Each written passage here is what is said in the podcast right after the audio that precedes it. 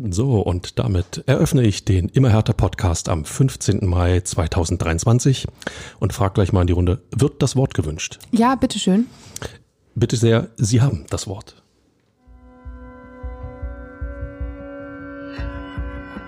Immer härter. Der Podcast der Berliner Morgenpost. Und dann schließe ich mich der Begrüßung mal direkt an und sage Hallo und herzlich willkommen zur neuen Folge des Immer härter Podcasts mit mir, Inga Bödeling und mit meinem Kollegen Michael Färber. Hallo Ferbi. Hallo Inga, hallo Berlin, hallo ihr da draußen. Hallo Herr Dr. Lenfer, danke für diese großartige Hertha-Mitgliederversammlung in ja, nur siebeneinhalb Stunden der ganze Hertha-Kosmos. Mir schwirrt jetzt noch der Kopf. Mir durchaus auch, aber äh, vorab möchte ich einmal kurz sagen, dass dort jemand die Frechheit besaß, MC Lenfer als Versammlungsleiter abzuberufen. Skandalös. Das ist Blasphemie, das geht überhaupt nicht. Ihr wisst, wir sind große Anhänger von Dr. Lenfer. Ähm, aber das soll heute nicht das Thema sein, sondern die fast achtstündige Mitgliederversammlung in der Messe Berlin etliche Fragen, viele Antworten und das Bild ja durchaus eines äh, Krisenclubs. Ähm, wir reden aber auch über das 2 zu 5 am Freitagabend in Köln und die Konsequenzen im Abstiegskampf und äh, damit dann eben auch direkt über das Heimspiel am kommenden Sonnabend, das letzte dieser Saison gegen den VfL Bochum. Aber bevor wir zum Sportlichen kommen, sollten wir wirklich erstmal diese Marathon-MV aufarbeiten, Fabi. Ja, ähm, absolut. Ich äh, muss gestehen, ich habe äh, also keine keinen Sprint erwartet durch diesen äh, ja, Muttertag war es ja, ähm, muss man sagen. Aber äh, was sich da abgespielt hat, ähm, ich fasse das mal zusammen. Ich fand, das war ein desaströses Bild, das Hertha abgegeben hat. Ich weiß nicht, wie es dir ging. Wenn das ein Marathon gewesen sein soll, dann hätte aber irgendwann auch der Besenwagen kommen müssen, ehrlich gesagt. Weil mit dieser Zeit beim Marathon anzutreten, ist nicht. Ähm, nee, das wird nix. Wird nix. So.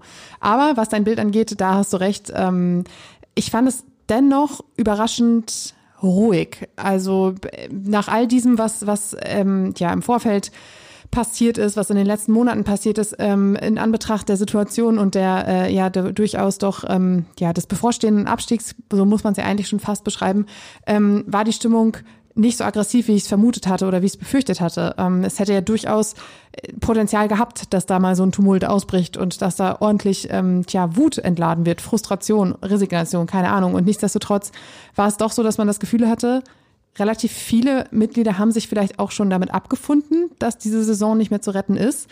Und dann ging es in erster Linie eigentlich darum, einfach nur Fragen beantwortet zu bekommen. Ja, genau, dass ähm, ja sozusagen nicht nur die Saison nicht mehr zu retten ist, sondern dass auch der derzeitige Status von Hertha BSC ähm, als Club, der äh, ja unter Umständen die Lizenz für die deutsche Fußballliga nicht bekommt, ähm, dass dieser Status äh, kaum zu ändern ist, stand jetzt. Ich fand, es wurde unglaublich viel Altlast nochmal aufgearbeitet. Ich habe ähm, zumindest in der Mitte der Versammlung so ein, so ein Déjà-vu-Erlebnis gehabt. Moment, das habe ich doch vor einem Jahr schon mal gehabt, äh, in dieser Phase, wo ähm, Gegenbauer weg, Kai Bernstein intonisiert, in, in diesen Juni-Wochen, muss man sagen, wo es, wo es auch sehr viel darum ging, ähm, mit welchen Altlast, mit welchem Rucksack das neue Präsidium irgendwo antreten musste.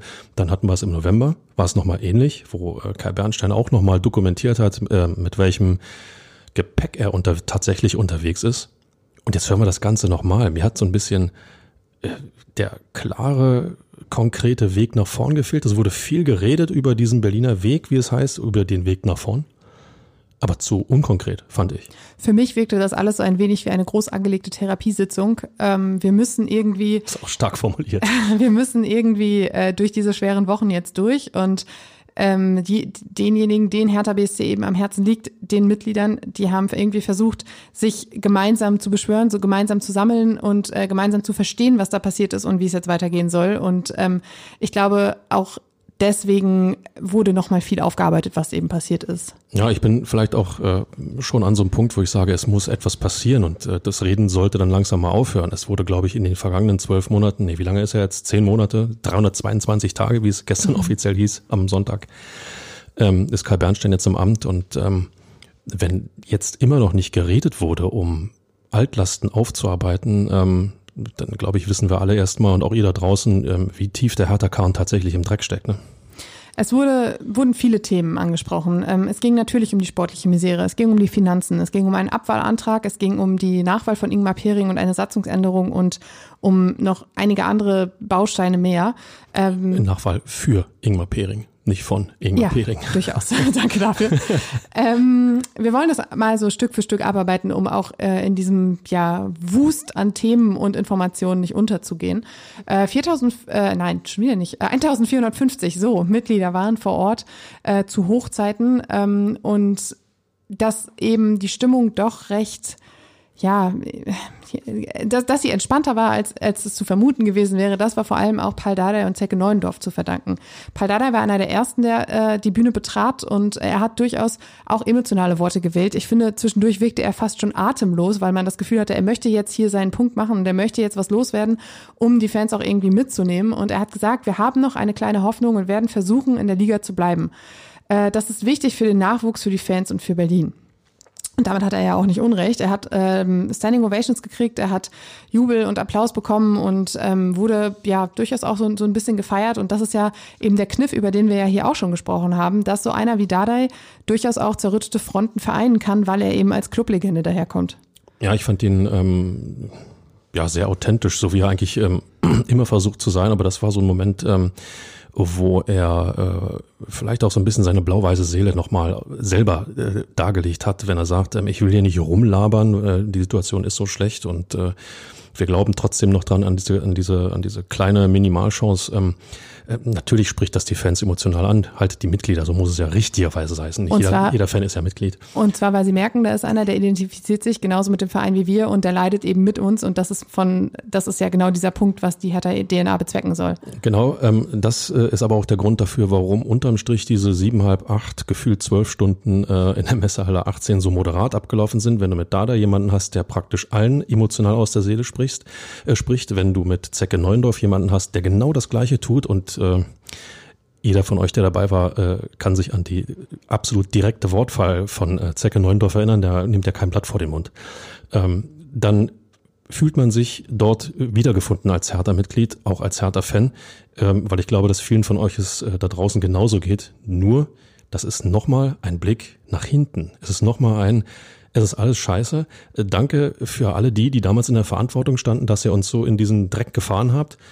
Ähm, und es wurde in diesen siebeneinhalb Stunden zu wenig darüber geredet, das müssen wir tun und das sind die Werkzeuge dafür, dass wir das tun können. Das war mir ein bisschen zu wenig. Zwei Dinge dazu. Ich glaube, ein Problem an der Sache ist, dass ähm, man sich jetzt gerade noch so ein bisschen im Wartestand befindet. Du hast noch zwei Spieltage zu spielen. Irgendwie möchte man die Hoffnung jetzt nicht aufgeben, weil die Chance ja immer noch da ist. Rechnerisch ist der Klassenerhalt noch möglich.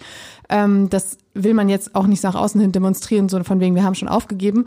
Und ein zweiter Punkt ist, ich finde, dass den beiden das gelingen kann, den Verein oder die Mitglieder so hinter sich zu bringen, kann wirklich ein absolut positiver Aspekt sein, wenn man bedenkt, dass der Verein auf so vielen Ebenen kaputt ist dass es zumindest gelingt, emotional zu einen, emotional zu retten. Und ähm, wenn da nämlich auch noch ein Bruch passiert, das haben wir alles letztes Jahr erlebt, dann ähm, ist dem Verein wirklich nicht mehr zu helfen. Und dass eben das noch gelingt, das ist durchaus eine gute Nachricht.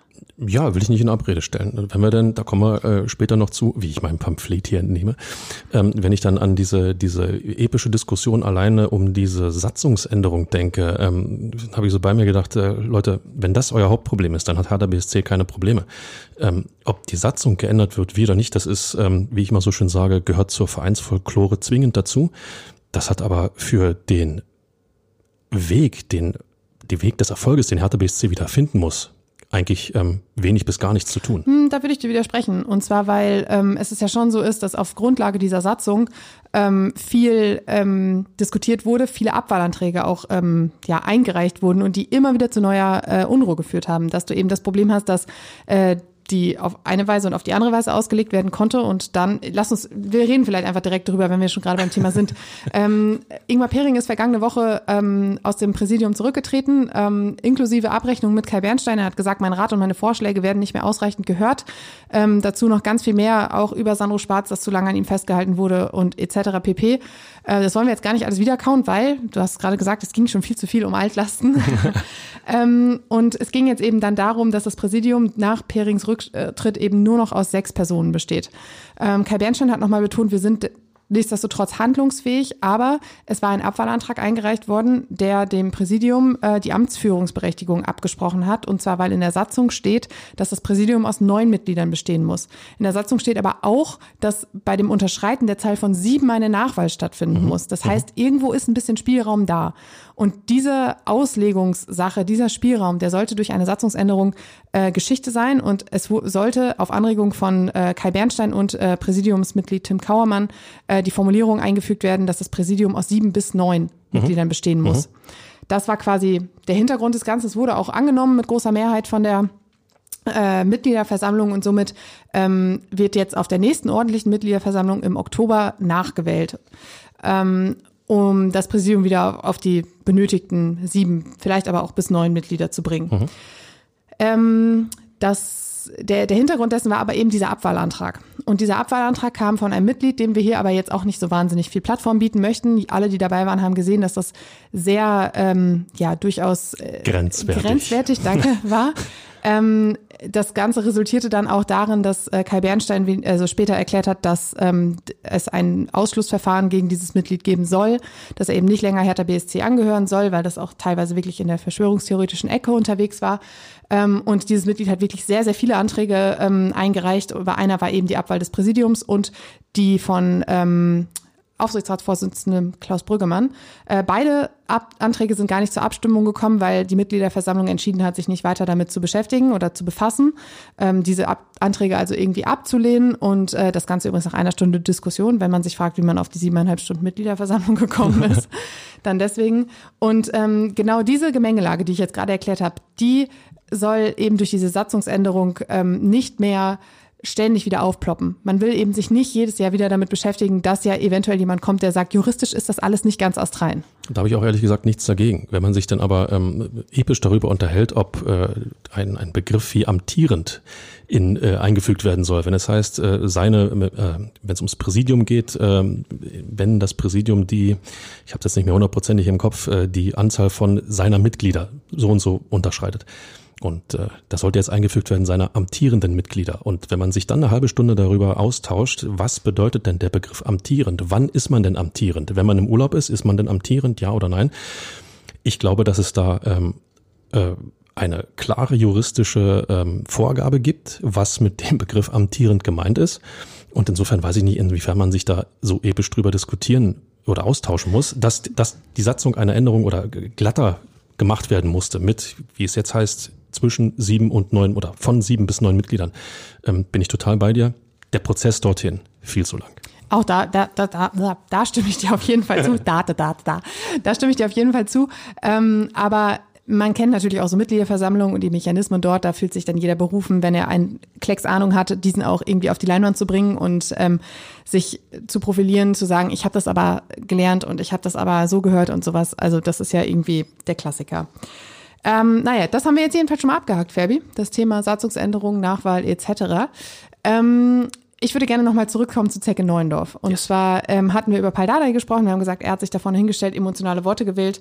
Und Zecke Neuendorf hatte fast sowas wie einen emotionalen Ausbruch. Ähm, auch er hat, wie du gerade schon gesagt hast, sehr viel nach hinten in den Rückspiegel geschaut, hat mit Freddy Bobic nach seiner, also nach Zeckes Rauswurf auch abgerechnet, hat auch mit Ingmar Pering abgerechnet, äh, mit all denen, die irgendwie dafür verantwortlich sind, dass Hertha jetzt am Tabellenende rumkrebst. Und ähm, er hat gesagt, er hätte gerne mal einen von denen hier gesehen, die dafür verantwortlich sind, aber die sind ja nun mal alle nicht mehr da. Ähm, und er hat auch noch wirklich drastische Worte gewählt. Zum Beispiel, wir müssen endlich wieder runterkommen von unserem hohen Ross. Die Leute, die das hohe Ross bestiegen haben, sind nicht mehr da und wir müssen jetzt die Scheiße ausbaden. Ich denke nicht, dass vorher die richtigen da waren. Ähm, er hat auch noch gesagt, wir waren irgendwann normal und sind dann abgedriftet. Das war natürlich auch auf, die, äh, auf den Einstieg von Investor Lars Windhorst gemünzt. Und was Mm, ja, mich noch ein bisschen bedenklicher gestimmt hat, waren eigentlich die Worte, mir fehlen Leidenschaft und Herz für unseren Verein. Von unseren Spielern ist jeder verkäuflich, weil keiner den Nachweis der Erstligatauglichkeit erbracht hat. Das ist, ein, äh, ist in der Tat starker Tobak. Ähm, eine Einschränkung hat er da gemacht. Er hat die äh, Spieler aus der eigenen Akademie, die jungen Profis sozusagen, ähm, explizit ausgeschlossen, sondern er hat auf die, auch den Begriff hat er gewählt, ähm, Söldner sozusagen verwiesen, jeder müsse sich das Hertha-Trikot äh, verdienen, um für Hertha BSC zu spielen. Also diese Aussage von, von Neuendorf, äh, in, wo er vielleicht auch zu Recht, und ich denke, ähm, bei euch da draußen, äh, viele von euch werden sagen, zwingend zu Recht hat er das gesagt, dass er die Erstligatauglichkeit abspricht. Das ist keine Motivation für eine Mannschaft, die vielleicht doch noch diesen, dieses Wahnsinnswunder schaffen möchte. Da bin ich dann als Profi irgendwo auch so weit und sage, okay, wenn ihr nicht mehr wollt, dann will ich auch nicht mehr. Das kann passieren und das könnte Zecke ein bisschen auf die Füße fallen. Ähm, andererseits äh, war er immer jemand, der klare Kante gesagt hat, sich immer in die gerade Richtung äh, äh, ja, geäußert hat, immer so war, sich nie den Mund hat verbieten lassen. Grundsätzlich finde ich das gut, das zeichnet ihn aus. Andererseits, wenn er dann auf dem Podium sitzt und äh, beispielsweise ein, ähm, ja, auch Ingmar Pering angeht und äh, sich dann, ähm, ja, dann formuliert, ähm, er sagt das praktisch aus seiner persönlichen Sicht. Das ist sein persönliches ich sitze Ding. hier als Pri Privatperson. Ich sitze hier als Privatperson. Genau, das war sein Duktus. Da muss ich sagen, lieber Andreas Neundorf, nein, da irrst du. Du sitzt als Angestellter von Hertha BSC auf einer Mitgliederversammlung, auf einer ordentlichen Mitgliederversammlung und damit ähm, bist du nicht mehr Privatperson, sondern äh, jemand, der für Hertha BSC spricht. Ähm, insofern, ähm, ja, total schwierig. Ähm, nichtsdestotrotz, eine Sache muss ich noch, äh, muss ich noch loswerden. Ähm, dieses permanente in den Rückspiegel schauen, ähm, was ich vorhin schon gesagt habe, auch da, irgendwann sind wir abgedriftet. Applaus. Wir müssen mal vom hohen Ross runterkommen. Wäre schön, wenn mal jemand hier wäre. Auch Applaus aus dem Podium. Jeder hat sich dort wiedergefunden, der enttäuscht, verärgert, desillusioniert ist. Deswegen kannst du die Leute mitnehmen. Ganz genau so ist es. Kai Bernstein hat gesagt, das ist eine schwierige Situation, aber gefühlt haben wir die Mitglieder mitgenommen. Äh, wir haben ihn nach der Mitgliederversammlung gefragt, wie er die Stimmung wahrgenommen hat und da hat er das darauf geantwortet. Ähm, du hast gerade gesagt, es wurde viel in den Rückspiegel geguckt, es wurde aber auch vorausgeschaut und zwar auf die Frage, wie es denn jetzt mit der Lizenz eigentlich aussieht. Auch das war vergangene Woche Thema. Ähm, die Gefahr ist da, dass die Lizenz äh, oder das Hertha die Lizenz nicht bekommt und zwar weil man laut ähm, DFL offensichtlich nicht die Liquidität nachweisen kann, die es braucht für die kommende Saison. Ähm, es wurde dann natürlich nachgefragt bei Geschäftsführer Tom Herrich, wie sieht's aus? Ist es tatsächlich so wie berichtet? Ähm, er hat sich erst ein bisschen rausgeredet, hat dann irgendwann im späteren Verlauf der Mitgliederversammlung aber deutliche Worte gefunden und hat gesagt, die Gefahr ist da, wenn wir die Handlungsfähigkeit für kommende Saison nicht nachweisen können. Ja, also praktisch einen unumstößlichen Fakt versucht noch zu verwässern. Wenn wir, Stand jetzt kann es Hertha BSC nicht, das heißt Hertha BSC hat keine Lizenz für die kommende Saison, so würde ich das interpretieren. Und ähm, ich habe Tom Herrich äh, jetzt, ähm, sagen wir mal, bei der ersten wirklich wichtigen Veranstaltung des, komm, wir sagen es, neuen, immer noch neuen Hertha-Präsidiums, als jemand, ja, als alleiniger Geschäftsführer, genau, seine, als, sein erster genau, Auftritt. Genau, ja. als alleiniger Geschäftsführer, ähm, als jemand erlebt, der seine drei, vier Sätze hatte, die er permanent in beliebiger Reihenfolge abgefeuert hat. Ähm, das ist mir zu wenig äh, für so ein Finanzkonstrukt, für solche Summen, die da im Spiel sind. Äh, wenn ich 90 Millionen Euro Schulden im Rucksack habe, wenn ich weiß, dass ich eine 40 Millionen Euro Anleihe im Herbst, Oktober, November ähm, zurückzahlen muss, äh, dann äh, hätte ich mir als Härtemitglied gewünscht, okay, ähm, wie soll das denn bitte funktionieren? Braucht es noch weitere externe Geldgeber? Können wir vielleicht bei der einen oder anderen Bank noch einen Kredit aufnehmen? Haben wir überhaupt noch Kreditwürdigkeit? Ähm, wie stehen wir überhaupt in, äh, bei wirtschaftlichen, bei möglichen wirtschaftlichen Unterstützern da? Oder hat man uns in Berlin plus Speckgürtel vielleicht auch sogar schon abgeschrieben? Das sind alles Fragen, die ich als Mitglied einfach mal gestellt hätte. Und ich weiß nicht, ob Herrich die beantwortet hätte können Eventuell, aber ob er sie hätte, das weiß ich nicht. Wir haben diese Fragen teilweise im Nachgang gestellt, als wir noch eine Möglichkeit hatten, mit den, ähm, ja, mit der Führungsetage zu sprechen. Und Tom Herrich hat gesagt, auf dem Weg zur Rückzahlung dieser Anleihe, von der du gerade gesprochen hast, äh, prüft man verschiedene Möglichkeiten. Eine Möglichkeit ist zum Beispiel äh, Triple Seven noch mit weiter in die Verantwortung zu nehmen. Eine andere Möglichkeit ist, die ähm, ja, die, die Rückzahlung quasi in weitere Ferne zu schieben, also eine Verlängerung dieser Anleihe zum Beispiel. Ähm, man hat auch, ist auch in Gesprächen mit anderen finanziellen Partnern, also man versucht da schon Lösungen zu finden, man, die man ja auch finden eben, also eben finden muss. Und er hat auch gesagt, äh, sie sind sehr zuversichtlich, dass sie, der Kicker hat berichtet, bis zum 7. Juni äh, diese Bedingungen, die die DFL gestellt hat, ähm, zu erfüllen, um dann eben die Lizenz zu bekommen. Und er hat nochmal darauf hingewiesen, dass es keinen Zusammenhang zwischen der drohenden zwischen dem drohenden Lizenzentzug und der Zusammenarbeit mit Triple Seven gibt. Ähm, es ist also offensichtlich nicht so, dass die ähm, DFL sagt, äh, eure Zusammenarbeit mit Triple Seven ist nicht 50 plus 1 konform, deshalb äh, droht euch die äh, der Lizenzentzug. Die DFL hat oder da hat Tom Herrich gesagt, diese Frage Triple Seven ist nicht zeitkritisch. Das heißt, das hat jetzt nichts damit zu tun mit dieser, diesem Nachweis der Liquidität. Und, ähm, Nichtsdestotrotz prüft die DFL, ob äh, Hertha BSC und Triple Seven einen 50 plus 1 konformen Vertrag haben. Und wenn äh, zu vernehmen ist, dass es offensichtlich Nachverhandlungen gibt, was Vertragsinhalte äh, zwischen Triple Seven und Hertha angeht, dann äh, gibt es zwei Möglichkeiten. Entweder man hat äh, bei der, beim Erstvertrag, um es mal so zu bezeichnen, massiv geschlammt auf Seiten von Hertha BSC. Was äh, verwunderlich wäre, weil man ja, weil ja gesagt wurde, dass eigentlich von Anfang an die DFL bei diesen Verhandlungen mit im Boot war. Genau. Also oder bei der Festsetzung dieser Verhandlungen. Also kommt man automatisch auf den zweiten Gedanken, ähm, wurde vielleicht bewusst gemauschelt, um Hertha BSC zu retten und naja, bis die DFL äh, mit Bedingungen kommt und wie die erfüllen müssen, haben wir ein bisschen Zeit. Da können wir zu Not noch ein bisschen dran schrauben. Das wirkt für mich alles nicht wasserdicht und das ist eine Nummer, die ähm, in hundertprozentiger Verantwortung von Kai Bernstein steht. Das muss man auch mal jetzt so klar sagen. Ähm, wenn diese Problematik nicht so wasserdicht gelöst wird für alle Beteiligten, und das meint nicht nur Wirtschaftsexperten, sondern auch das ganz normale Hertha-Mitglied, das sich nicht mit diesen Konstrukten so auskennt, wenn das nicht zufriedenstellend gelöst wird, wird diese Problematik Hertha länger begleiten und weiter für Unruhe sorgen. Du hast die Nachverhandlungen gerade angesprochen. Die Süddeutsche Zeitung hat am Montag berichtet, dass es eben diese Nachverhandlungen zu den wesentlichen Bestandteilen gibt. Hertha hat dazu keine Stellungnahme abgegeben, aber das würde ja zumindest zeigen, dass ähm, dort durchaus noch äh, ja, Nachholbedarf ist, dass man eben doch einsieht, dass die Anforderungen der DFL nicht erfüllt sind. Und ähm, die SZ berichtet außerdem auch, dass Triple Seven deutlich mehr Einfluss hat als äh, Lars Windhorst. Und zwar sieht man das bei äh, dem Einfluss, den der Unternehmer oder das Unternehmen nehmen kann. Und zwar bei Geschäften über 400.000 Euro muss Triple Seven zustimmen. Bei Lars Windhorst waren das 20 Millionen Euro. Und 400.000 Euro, das ist so gut wie fast jeder Spielertransfer, bei dem Triple Seven also äh, mitreden wird. Ja, gefühlt ist es jeder Spielertransfer, weil selbst wenn Spieler ablösefrei kommen, werden die ja ähm, ein gewisses Gehalt bekommen und äh, bin ich mir nicht hundertprozentig sicher, aber ich könnte mir vorstellen, dass auch diese Summe dort eine Rolle spielt, äh, weil die ja auch abgesegnet werden bzw. abgesichert werden muss, damit sie ausgezahlt werden kann. Aber man sieht die Fallhöhe, bei Windhorst waren es 20 Millionen Euro. Äh, das zeigt, in welchen ähm, wahnsinnigen Sphären versucht wurde rumzuschweben von allen Beteiligten damals. Jetzt sollen es 400.000 Euro sein. Das ähm, das ist eine Daumenschraube, die Hertha da angelegt bekommt, äh, gerade was die sportliche Zukunftsplanung angeht. Kai Bernstein hat am Sonntag noch einmal betont, wir haben das letzte Wort, weil natürlich die Zusammenarbeit mit Triple Seven auch Fragen bei Mitgliedern aufgeworfen hat. Er hat nochmal gesagt, wir haben das letzte Wort. Ähm, das muss man ihm jetzt erstmal so glauben, weil man natürlich. eben keine Einsicht in die äh, vertraglichen Details mit Triple Seven hat. Ähm, die ja, der Fakt ist aber auch, dass uns das noch ein paar Wochen beschäftigen wird, dass ähm, das noch fraglich sein wird, wie sie geht's da weiter.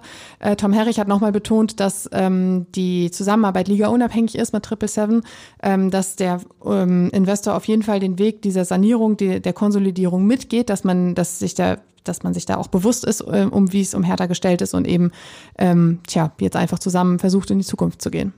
Ich würde gerne noch mal eine Lanze für Tim Kauermann brechen.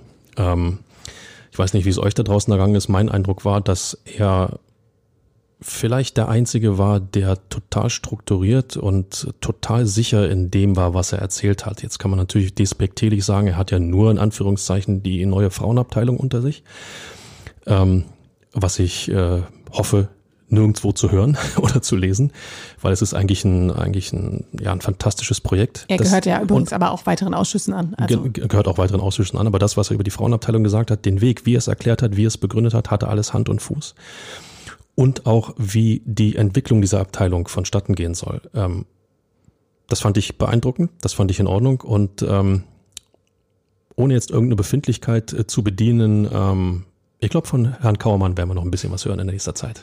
Es war halt interessant zu sehen, ähm, dass er wirklich gezeigt hat, wie ähm, das wachsen soll bei Hertha BSC, dass man sich eben mit Hertha 03 Zehlendorf zusammengetan hat, dass man nicht nur die ersten drei Mannschaften übernimmt, sondern insgesamt, ich glaube, elf Mannschaften waren es, äh, von der U9 bis hoch zu den ersten Frauen, die in der Regionalliga spielen, ähm, dass das alles äh, vernünftig wachsen soll, dass man in Gesprächen ist, was die Trainingsmöglichkeiten angeht, etc. pp.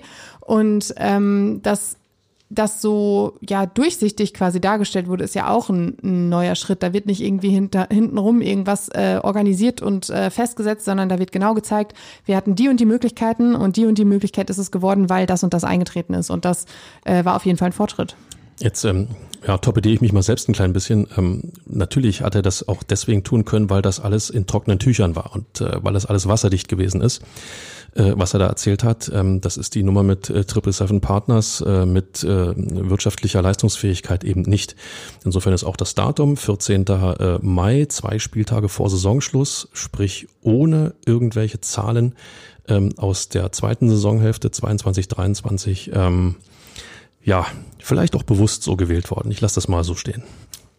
Äh, Zahlen habe ich auch noch. Und zwar ähm, hat, Zahlen bitte. hat Hertha BSC im Mai 2023 46.057 Mitglieder und damit gut 5.000 mehr als im vergangenen Jahr. Ähm, und das trotz dieser katastrophalen Saison. Und es winkt offensichtlich auch ein Zuschauerrekord. Und zwar, äh, wenn das Spiel gegen Bochum am kommenden Sonnabend ausverkauft ist. Und im Schnitt waren in dieser Saison 53.000 Fans im Stadion. Und äh, auch das trotz der durchaus übersichtlichen sportlichen Erfolge. Ja, das finde ich schon ähm, total verrückt, muss man ganz ehrlich sagen. Eine Mannschaft steigt ab, ähm, Hertha BSC, also mutmaßlich, höchstwahrscheinlich, die Chancen auf den Klassenerhalt sind sehr schlecht, legt es gerne so hin, wie es euch braucht, wie es braucht. Die Einblick auf die Tabelle sagt, ähm, Hertha steht kurz vorm Abstieg und äh, dann gibt es unter Umständen einen ähm, Rekordzuschauerschnitt. Das ist schon bemerkenswert. Komm, einmal Spielverderber sein. Zur Wahrheit gehört auch, dass der eine oder andere Gastfan das Olympiastadion geändert hat. Ich ähm, erinnere nur an die rund 25.000, die aus Bremen da mitgekommen sind. Aber dann bist du dann auch schon beim ein, äh, einzigen Mal.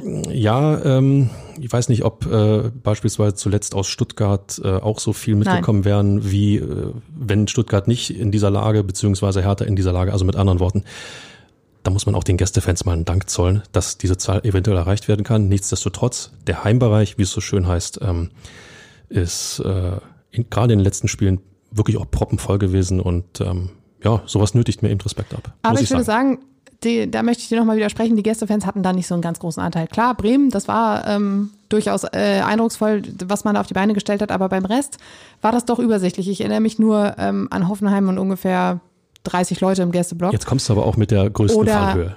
Oder ich, ich überlege gerade, welches Spiel es war. Jetzt komme ich gerade nicht drauf. Da standen jedenfalls auch nicht viele. Ja. Ähm, das heißt, da ist auch durchaus mal fast tote Hose im Gästeblock. Ja. Von daher. Hoffenheim, hurra, das ganze Dorf ist da. genau. So. So, und wo wir gerade schon beim Stadion waren, gehen wir mal äh, weiter und zwar zum äh, sportlichen Fabi, denn das ähm, da fand ja auch noch so ein kleines, aber feines Fußballspielchen statt am vergangenen Wochenende. Und zwar am Freitagabend in Köln und ich muss ehrlich sagen, ich habe immer noch einen Ohrwurm vom Trömmelsche. Leute, ähm, nur um das mal äh, für euch da draußen zu spiegeln, ähm, mir bluten die Ohren. Die Kollegin sitzt neben mir und singt permanent das Trömmische. Ja, das liegt daran, dass ich nicht singen kann, deshalb bluten ihm die Ohren. Das Lied ist nämlich eigentlich ganz schön. Ja, wenn man äh, es mit HTBSC hält, glaube ich, hat man das gerade am Freitagabend viel zu oft gehört. Definitiv. Ähm, ja, 2 zu 5 äh, in Köln.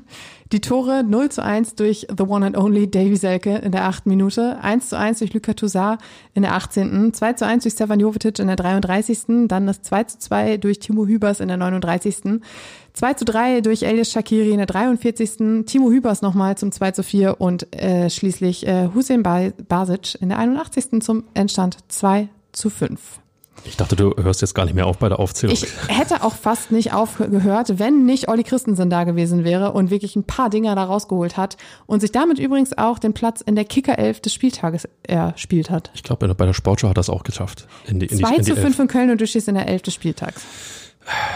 Du kassierst fünf Tore und stehst trotzdem drin. Das zeigt ja eigentlich, was für, ein, für eine Leistung er gebracht hat. Jetzt könnte ich ja fies sein und sagen, wie schlecht müssen erst die anderen Torhüter gewesen sein. Nein, aber Christensen hat natürlich noch zwei, dreimal wirklich äh, Dinger, zwei, dreimal, mach Dinger, na gut, acht, neun Mal draus. Okay, zwölf bis achtzig Mal ähm, äh, da ein paar Dinger rausgeholt, wo ich sage, ähm, wow, das musste dann auch erstmal machen in der Situation. Ähm, paar Mal Aluminium war nur auch noch dabei. Ähm, ich glaube, keiner hätte sich beschweren können, wenn das äh, ja, 2 zu 10 ausgeht. Okay. Ähm, es war. Ähm, Dementsprechend äh, muffelig war übrigens auch Steffen Baumgart, der meinte, das hätte auch noch mehr sein können. Ja, richtig so. Ja, im Erfolg immer das Negative und im Misserfolg immer das Positive rauskennen, immer, an, immer antizyklisch handeln. Er fand es auch nicht gut, dass äh, die Kollegen von der Kölner Presse anfingen, Timo Hübers mit seinen zwei Toren ähm, zu loben. Jetzt mal wieder klar, dass ihr denn damit um die Ecke kommt. Der kann offensiv keinen Kopfball spielen. Das hat man war gesehen, spannend. deswegen hat er das Tor auch mit der Hacke erzählt. Richtig, das eine. richtig, war ja, spannend. So. Ähm, nee, aber äh, nochmal, äh, eigentlich war es ja nicht schlecht bis zum 2 zu 2. Sind wir doch mal ehrlich, für härter ja. Verhältnisse. Ja, du kommst zurück, du gehst sogar in Führung und ziehst eigentlich das Spiel auf deine Seite, weil äh, Köln irgendwo, keine Ahnung, Angst vor der eigenen Courage hat, vielleicht Hertha auch unterschätzt hat und, und Hertha das bisschen, was noch in der Truppe steckt, an Leben auf den Platz gebracht hat. Ähm, selbst nach dem 2 zu 3 hätte ich dieser Mannschaft durchaus zugetraut, da noch nee, was zu holen. Nee, da ehrlich gesagt nicht mehr. Mit dem Ausgleich war für mich so ein Punkt, wie als ob jemand auf Knopfdruck das Ganze ausgeschaltet hat bei Hertha. Diesen Knopfdruck habe ich eher dann in der zweiten Hälfte gesehen. Quasi mit Beginn der zweiten Hälfte hatte ich das Gefühl, der Schalter ist umgelegt, das war's. Wer bin ich, dass ich an deinen Worten zweifle? Du warst schließlich im Stadion. Ich war im Stadion. Ähm, Paul Dardai hat auf jeden Fall die gleiche Startelf wie beim Sieg gegen Stuttgart ähm, auf den Rasen geschickt und hat äh, gesagt, der zweite Sieg in Folge muss her. Und das wäre das erste Mal in dieser Saison gewesen, was auch sehr viel über diese Spielzeit aussagt. Und ähm, im Nachhinein hat er gesagt, wir haben ein riesengroßes Mentalitätsproblem. Es kann doch nicht sein, dass es diese Mannschaft in dieser Saison nicht geschafft hat, zweimal in Folge zu gewinnen. Ja, die Chance gibt's ja jetzt noch. Es sind ja noch zwei Spiele. Also insofern, ähm, nee, natürlich kann das nicht sein. Das kann eigentlich bei keiner Fußballmannschaft sein, dass du es nicht schaffst, zweimal in Folge zu gewinnen. Und äh, dieses Kopfproblem hat er ja schon nach dem, ähm, jetzt darf ich nicht lügen, nach dem Bremen-Spiel hier angesprochen. Das war seine, seine Premiere, wo er gesagt hat, die, die mentalen ja. Schwierigkeiten scheinen offensichtlich größer zu sein, als, als ich äh, es mir vorgestellt habe. Ähm, das wird sich bis Saisonende so durchziehen, lieber Paul Dardai. Ähm, das muss man, muss er irgendwo einpreisen. Und äh, was ich, ähm, was ich, äh, was wollte ich sagen? Ja, durchaus bemerkenswert fand, ist, ähm, dass er auch selbst einen Fehler eingestanden hat. Er hat äh, eigentlich fast die gesamte Schuld auf sich genommen. Er hat gesagt, ähm, ich suche den Fehler bei mir, weil ich mit den Jungs zu viel über offensiven Fußball geredet habe und wir die Defensive vernachlässigt haben. Die Jungs haben sich nach meinen Ansagen gerichtet. Ähm, da würde ich gleich nochmal drüber reden. Fabi, lass uns mal erst kurz über die Tore reden. Yes. Ähm, und zwar dachte ich mir nach acht Minuten nur, ich glaube, ich habe sogar auch geschrieben in meinem Spieltext, für solche Situationen wurde das Wort ausgerechnet erfunden. Und zwar war Davy Selke zur Stelle, um das 0 zu 1 zu machen. Davy Selke, the one and only, im Winter von Hertha nach Köln gewechselt. Wer äh, länger hier in diesem immer härter Podcast dabei ist, wird festgestellt haben, dass ich nie Zweifel an Davy Selke hatte. Ja, ja, definitiv. Was, was seine Leistungsfähigkeit angeht. Ähm, also, sorry, der kriegt bei Hertha überhaupt nichts auf die, auf die Kette und äh, jetzt in Köln funktioniert es plötzlich. Äh, Traineranfrage, äh, besseres Umfeld, äh, ruhigeres Arbeiten. Ich weiß nicht, woran es liegt. Dieser Kopfball war, war ähm, wuchtig, er war gewollt so nach dem Motto, ihr könnt mir noch drei Verteidiger hier hinstellen, ich mach den. Und er war schmerzhaft. Denn ähm, sowohl Davy Selke als auch sein Gegenspieler Philipp Oremovic blieben beide nach dem Tor liegen. Beide mussten behandelt werden, was natürlich dazu geführt hat, dass Davy Selke auch nicht großartig gejubelt hat, was er sowieso wahrscheinlich nicht getan hätte. Ähm, und Oremovic wurde direkt benommen ausgewechselt. Er ist nach dem Spiel, ähm, als wir in der Mixzone standen, an uns vorbei ja, gewankt, möchte ich fast schon sagen. Also er wirkte auch nach dem Spiel, äh, obwohl er ja schon in der zehnten, neunten Minute, zehnte Minute ausgewechselt wurde, wirkte er auch nach dem Spiel immer noch ein bisschen neben sich und ähm, hatte einen dicken, dicken Brummschädel. Ähm, für Davy Selke ging es erstmal weiter, bis er dann irgendwann signalisierte, irgendwas stimmt nicht so ganz und hat sich dann nach 24 Minuten auswechseln lassen. Und Steffen Baumgart hat hinterher gesagt, er hatte Sehprobleme. Ähm, er konnte wohl auf dem linken Auge nicht mehr so richtig sehen, dass das volle Sichtfeld war nicht mehr da und äh, deshalb war dann auch für ihn Schluss. Und ähm, es reichte aber immerhin für ein Tor. Ja gut, äh, das hat er wie gesagt äh, mit, mit Wucht gemacht. Ist auch total richtig, die Spieler vom Platz zu holen. Leute, diese Kopfverletzungen, ähm, die darf man einfach nicht unterschätzen. Der äh, Fußball wird immer dynamischer, wird immer athletischer und ähm, gerade bei Kopfballduellen wird äh, immer weniger Rücksicht aufeinander genommen. Ich meine, das ist jetzt immer großartig zu formulieren. Nehmt mal Rücksicht, wenn ihr hochspringt. Aber ähm, auch da geht es ähm, im Zweifel immer mehr noch auf den Gegenspieler als in die Situation, als in Richtung Ball. Insofern ähm, solche Dinge passieren. Ich kann nur sagen, gute Besserung an beide. Und die beiden Hertha-Tore fielen schließlich nach Kontern. Und damit bin ich nämlich jetzt hier beim Thema, was wir gerade hatten, Fabi. Und zwar hat Paul Dada in dieser Woche oder in der vergangenen Woche besser gesagt, ähm, das Thema Umschaltspiel auf den Trainingsplan gehievt. Und zwar aus dem Grund, dass er gegen Stuttgart gesagt hat, es kann nicht sein, ähm, dass wir so viele Ballgewinne haben, aber nichts daraus machen können. Und das sollte anders sein und siehe da, es hat auch funktioniert. Problem an der Sache war aber, dass die Mannschaft dabei jegliche defensive Stabilität vergessen hat, was eben dann dazu führte, dass ähm, äh, Köln vier Tore in Folge einfach mal so einschenken konnte und durchaus auch noch mehr, wenn eben Olli Christensen nicht da gewesen wäre und dass auch der Rest, was an Offensive vor dem Stuttgart-Spiel trainiert wurde, nicht mehr so richtig ersichtlich war. Und ähm, da habe ich mir nämlich auch gedacht, es kann ja nicht sein, dass diese Mannschaft Woche für Woche vergisst, was sie vorher schon trainiert hat. Ähm, das ist ja, das ist ja Handwerkszeug. Also ich meine, defensive Stabilität und offensive Aktionen und Co., das sollte diese Mannschaft aus dem FF beherrschen und nicht nur dann, wenn Paul Dardai gesagt hat, ach, wir müssen darauf achten. Hat mit anderen Worten Dardai den kompletten Kader schon so eingeschworen, was ich sage, wird gemacht? Ja, offensichtlich schon. Ja. Oder sie haben dringend jemanden gebraucht, dem sie folgen konnten. Ja, oder die Mannschaft ist allein nicht in der Lage zu erkennen, was vielleicht wirklich wichtig ist. Ja, dass man vielleicht äh, in der Situation in Köln auch anders reagiert. Da muss einer rausgehen, vorzugsweise der Kapitän, und sagen, lieber Paul, lieber Trainer, ähm, so wie das Spiel gerade verlaufen ist, wir müssen vielleicht justieren, wir sollten ein bisschen was anpassen, vielleicht nicht mehr auf diese, diese äh, total auf diese Offensivmomente setzen, sondern jetzt mal eine Runde Beton anrühren und gucken, dass wir die Führung zumindest diesen, dieses Unentschieden in die Halbzeit kriegen. Und dann justieren wir uns neu für die zweite Halbzeit. Das ist etwas, was äh, in, innerhalb einer Mannschaft immer funktioniert, wenn sie intakt ist. Und Hertha ist nicht intakt, das hat man gesehen. Am Ende stand auf der Statistik neun, glaube ich, zu 31 Torschüsse und drei alle drei Minuten, Ecken. Alle, alle, drei Minuten geht's Richtung Olli Christensen. Ja, Hallo. da siehst du halt, deshalb hat er sich auch seinen, äh, seinen Platz in der Kickerelf verdient. Ähm, drei zu zwölf Ecken und ich glaube, es waren 36 zu oder 37 zu 63 Prozent Ballbesitz. Und Paul Dardai hat hinterher gesagt, mit diesen Werten kommt man nicht weiter in der Bundesliga. Wir haben nicht die Schnelligkeit, nicht die Zweikampfführung. Das müssen die Jungs verstehen. Und wir sind viel zu langsam. Das hat man gesehen, wenn die Kölner mal ein bisschen ins Tempo gegangen sind. Und da wurde Hertha wirklich gnadenlos überrannt. Ich erinnere mich übrigens auch noch an eine Szene. Ähm, also erstmal ein Gegentor. Ich glaube, es war sogar das 2 zu 2. Daraus entstanden, dass es einen Einwurf am Kölner Strafraum gab. Einen härter Einwurf am Kölner Strafraum. Und es endete nachher im Tor für Köln. Und es gab zum Beispiel auch eine Situation, das war ein Freistoß für Hertha, der flach ausgeführt wurde und direkt unterbrochen wurde. Ein Kölner rannte dazwischen und ging aufs Hertha-Tor zu. Olli Christensen war schließlich da, es resultierte kein Treffer daraus, aber nichtsdestotrotz sind so viele Situationen schiefgelaufen, dass man sich so dachte, so, oh mein Gott, das kann es ja wirklich nicht sein.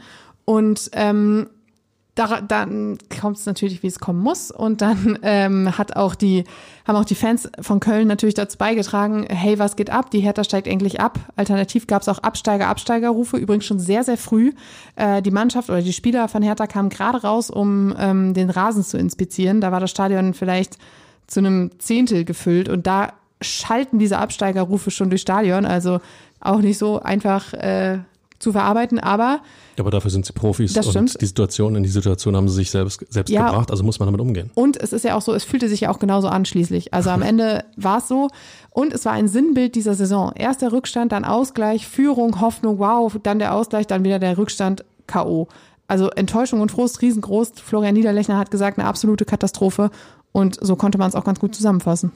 Ich ähm, versuche gerade ein bisschen Fantasie zusammenzukratzen, wie ähm, wenn man jetzt mal bloß die paar Dardai-Spiele nimmt. Äh, ja, so ich sag mal eine Kennenlernen-Niederlage gegen Bremen, dann ähm, defensive ähm, ordentliche Arbeit äh, beim FC Bayern, ähm, was nichts gebracht hat. Äh, dann äh, gegen äh, an diesem Samstag biedere Stuttgarter 2 zu 1 gewonnen, weil ein bisschen Offensive dabei war. Und als es darum ging, in Köln alles zusammenzufügen, passte nichts zusammen. Genau. Das ist ein Sittengemälde oder ein klares, dieses Spiel dokumentiert, du hast es gesagt, ich wiederhole es sehr gerne, dokumentiert Hertha BSC in dieser Spielzeit und äh, da gehört zur Wahrheit dazu, das ist leider abstiegsreif. Es ist so. Alle anderen Mannschaften, wir sind bei Stuttgart, wir sind bei Bochum, wir sind bei Schalke 04, die waren tot, gefühlt, sportlich. Ja, waren sie am Samstag auch. Ist alles in Ordnung. Aber sie haben sich, sie haben sich im ersten Vierteljahr ähm, dieses Jahres äh, aus der Misere geschossen, aus der Misere erstens gepunktet mit, weiß nicht, vier, fünf Mal 0 zu 0. Und dann haben sie plötzlich auch noch angefangen zu gewinnen. Also sie haben ja irgendwann irgendetwas verstanden, was richtig laufen könnte. Das hat diese Hertha-Mannschaft in 32 Spielen nicht verstanden. Nee, da muss ich dir recht geben. Und deshalb braucht es jetzt auch mehr oder weniger ein blau-weißes Wunder. Und ähm, wir gucken mal kurz auf die ähm, Kon äh, Konkurrenz. Ähm, du hast gerade gesagt, Schalke ist da. Ähm, da haben wir äh, eine 0 zu 6 Niederlage gegen Rekordmeister Bayern München, die natürlich auch nochmal etwas demoralisierend daherkommen könnte. Du ja, hast, na gut. Mein Gott. Du hast ähm, den VfB Stuttgart, der am Sonntag, Sonntag genau, während zeitgleich. der Mitgliederversammlung, zeitgleich. wie konnte ich das vergessen, ich habe ja zugeguckt, äh, ein 1 zu 1 gegen Bayer Leverkusen erspielt hat. Bayer Leverkusen zwischen den beiden Europapokal ähm. Halbfinals.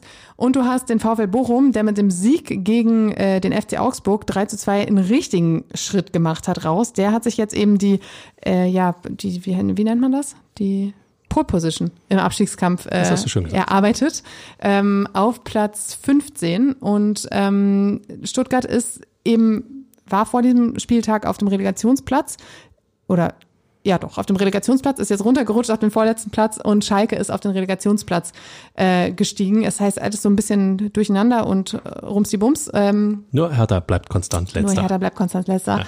Es ist jetzt aber so, dass Hertha vier Punkte Rückstand auf Stuttgart hat, fünf Punkte Rückstand auf Schalke und sechs Punkte Rückstand auf, jetzt schüttelst du den Kopf. Fünf auf Stuttgart. Das sind fünf Punkte auf den vorletzten Platz. Bin ich mir ziemlich sicher. 25 und 30? 29. Und 29? Ja, Stuttgart hat 29 Punkte. Stimmt, die haben nicht gewonnen. Das sind vier und ähm, dann sind es fünf auf Schalke und sechs auf Bochum. Ich glaube, jetzt wäre ein Ordnungsruf von Dr. Lenfer angebracht. Definitiv, ähm, Habe ich mich glatt Fake verrechnet. News ja, hier. unbedingt, unbedingt. So, hätte ich Äh, eine Glocke, ich würde sie jetzt klingeln. Ich ziehe diesen äh, Beitrag zurück und äh, weil man noch, weil Stuttgart gefühlt gewonnen hat. Ich meine, sie haben gegen Leverkusen gespielt und sie, sie haben ordentlich gespielt, sie haben gut gespielt, sie haben 1 zu 0 geführt. Da habe ich äh, innerlich abgeschaltet, dass für Hertha noch irgendetwas gehen könnte. Ja, ähm, das ist der Versuch, einen Fehler schön zu reden. Es ist nun mal jetzt auf jeden Fall so, dass Hertha zwingend beide Spiele gewinnen muss. Äh, da ist überhaupt nichts in Abrede zu stellen. Und ähm, hinzu kommt, dass Stuttgart maximal einen Punkt aus seinen zwei, letzten beiden Spielen holen darf, ebenso wie Schalke, damit Hertha noch auf den Relegationsplatz klettern kann. Und wenn Bochum zudem dann noch beide Spiele verliert, dann wäre sogar die direkte Rettung noch drin. Nicht großes, liebe Leute, mit anderen Worten, alles problemlos machbar. Ich glaube, äh, könnt ihr mir sogar vorstellen, dass ähm, Stuttgart, Bochum und ähm, diese anderen da aus Schalke, dass die das durchaus hinbekommen, was wir hier gerade zusammen fantasieren. Einzig Hertha wird's nicht hinkriegen. Das ist so mein Bauchgefühl, weil sie, sie reißen es selber. Sie reißen es selber ein. Eben, weil du auch an diesem Wochenende oder am vergangenen Wochenende die große Chance hattest, schon mal vorzulegen und allen anderen zu sagen, hallo, wir leben noch. Und das hat eben nicht funktioniert. Du brauchst, Ähm. jetzt, du brauchst jetzt diesen Bochumer Sieg und gehst dann zum VfL Wolfsburg. Und für die wird es am letzten Spieltag definitiv noch um den Einzug in die Conference League gehen. Wir klammern mal aus, dass eventuell auch Platz 7 reichen könnte durch einen Pokalsieg von RB Leipzig. Ähm, Stand jetzt, wenn du ganz sicher dabei sein willst, brauchst du Platz 6. Wolfsburg ist gerade Sechster und wird am letzten Spieltag um diesen Conference League äh, Platz spielen müssen. Das heißt, ähm, auch da triffst du auf eine Mannschaft, die noch hungrig ist. Aber auch alle anderen treffen noch auf Mannschaften, die hungrig sind. Schalke zum Beispiel noch auf Frankfurt und Leipzig. Auch für Frankfurt geht's da oben noch um äh, den Anschluss an die Europapokalplätze. Ähm, Stuttgart trifft am letzten Spieltag noch auf Hoffenheim, die, wenn sie sich richtig doof anstellen, an diesem Wochenende auch noch äh, Gefahr laufen, wieder unten reinzurutschen. Ähm, das heißt, du hast wirklich, du hast das direkte Du- Duell gegen Bochum, den du halt die Punkte abnehmen kannst. Ähm, das Torverhältnis von Hertha ist noch besser als das von ähm, Bochum und Schalke. Das, auch das kann ja am Ende durchaus ein entscheidender Faktor sein. Das heißt, so ein paar Puzzleteile sind da, aber mir geht's ein bisschen so wie dir, dass man das Gefühl hat, immer dann, wenn es möglich war, einen Schritt zu machen, sich ein bisschen Luft zu verschaffen, ein bisschen frei zu schwimmen, hat das nicht funktioniert. Stattdessen gab es richtig einen auf den Deckel. Genauso sieht's aus und äh, ich bleib dabei. Also die anderen werden vielleicht den roten Teppich ausrollen. Hertha wird garantiert außerhalb des roten Teppichs versuchen reinzukommen und klatscht dann gegen die Wand. Und du hast das große Problem, du triffst jetzt auf den VfL Bochum am Sonnabend um 15.30 Uhr im Olympiastadion. Und genau diese Mannschaft hat es am vergangenen Wochenende geschafft, sich so richtig in Euphorie zu versetzen mit diesem Sieg gegen Augsburg. Ich habe äh, zugeschaut und dachte mir so, wow, also was da im Stadion los war, das war schon echt aller Ehren wert. Und äh, Augsburg war dann ja noch mal rangekommen auf 3 zu 2 und hat es tatsächlich geschafft, ähm, die, also Bochum hat es tatsächlich geschafft, diese durchaus furios ausspielenden Augsburger in den letzten Minuten noch in Schach zu halten.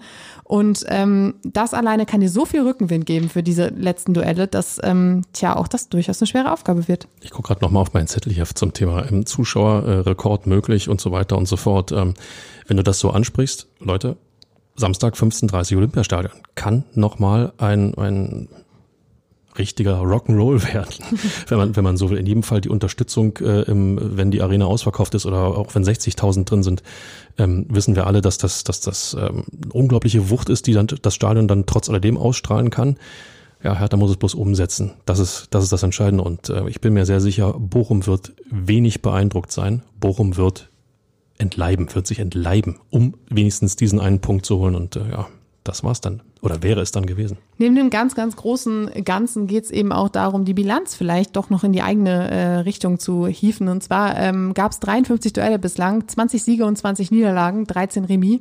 Das heißt, man könnte da entweder jetzt in die negative Bilanz rutschen oder die Bilanz positiv gestalten. Ja, ist ausbaufähig. Aus, Das danke, wolltest, danke. wolltest du hören, oder? Ja, ja, genau. genau, und es danke. geht auch irgendwie um Wiedergutmachung, denn wir erinnern uns alle an diesen kolossalen Fehlstart nach der langen Winterpause mit dem 1 zu 3 in Bochum, bei dem jeder dachte, das kann's doch jetzt nicht sein. Man hatte so viel Zeit, sich irgendwie einzuschwören, vorzubereiten etc. Und dann geht man mit 1 zu 3 in Bochum unter. Auch das war eine Katastrophe.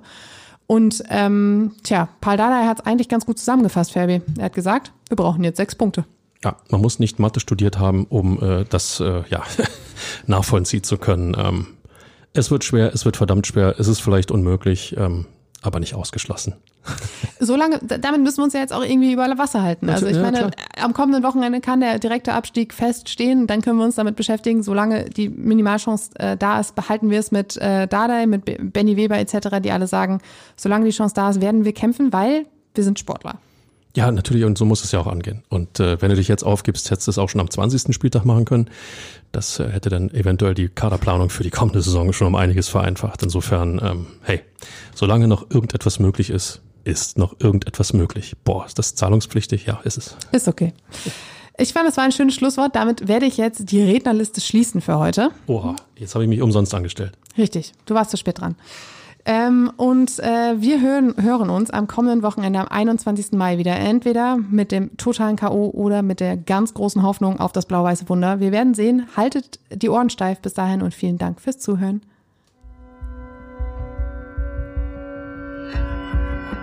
Immer härter. Der Podcast der Berliner Morgenpost.